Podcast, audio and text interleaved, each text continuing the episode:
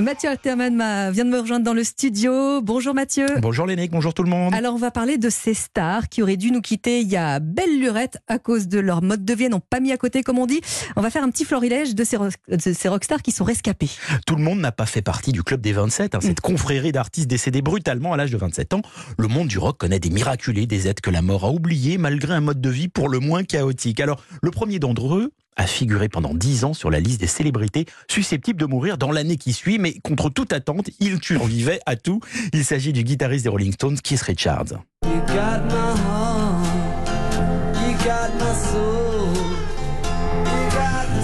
Raconte que pendant ses années dépendant à l'héroïne, il était encore plus dangereux de prendre le volant avec lui plutôt qu'avec Stevie Wonder, mais qu'un séjour dans une clinique suisse où on lui aurait changé le sang l'a mis à l'abri du cercueil. Alors, autre phénomène, hein le doux et sensible James Taylor.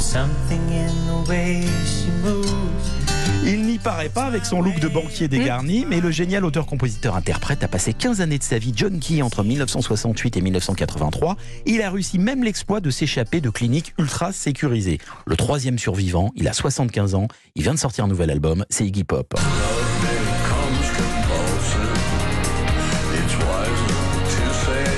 Il a remplacé les drogues par le sport et c'est David Bowie qui lui a sauvé la vie en le faisant sortir en 1975 d'un hôpital psychiatrique où il était interné en isolement car trop défoncé. Depuis, si l'iguane termine toujours ses concerts tout nus en sautant mmh. dans le public, il mange des légumes et pète le feu. Alors Mathieu, est-ce qu'on a des exemples euh, peut-être un peu plus récents hein, de rockstars qui ont frôlé la mort? Il y en a même eu un qui fut déclaré mort pendant deux minutes en 1996.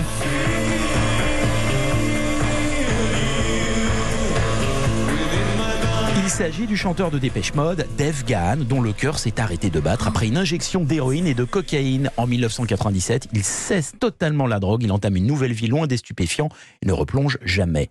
Le groupe remonte d'ailleurs même sur scène dans mhm. quelques mois. Alors, un autre cœur de rocker qui a cessé de battre en 1987 pendant quelques minutes, celui de Nicky Six, le bassiste et compositeur du groupe Motley Crue, qui a depuis remplacé les produits par la méditation transcendantale, a une excuse. Il avait été très influencé par son idole Ozzy Osbourne, qui devant lui sniffa une ligne de fourmis vivantes. Ah, ces rockers drogués, ils peuvent parfois être rudement marrants.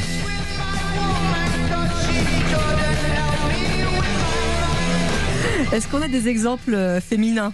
Oui, au moins deux d'entre elles. Un Marianne Faithfull, ex-fiancée de Mick Jagger, qui se retrouve SDF au début des années 70 et mettra 15 ans à décrocher de la drogue.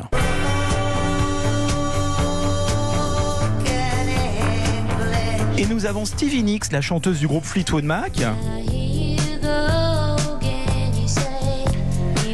Qui elle fit beaucoup pour le PIB de la Colombie et affirme aujourd'hui qu'il faudra lui passer sur le corps avant qu'un film sur sa vie ne soit tourné. Enfin, rendons hommage à ce géant de la musique qui nous a quittés la semaine dernière.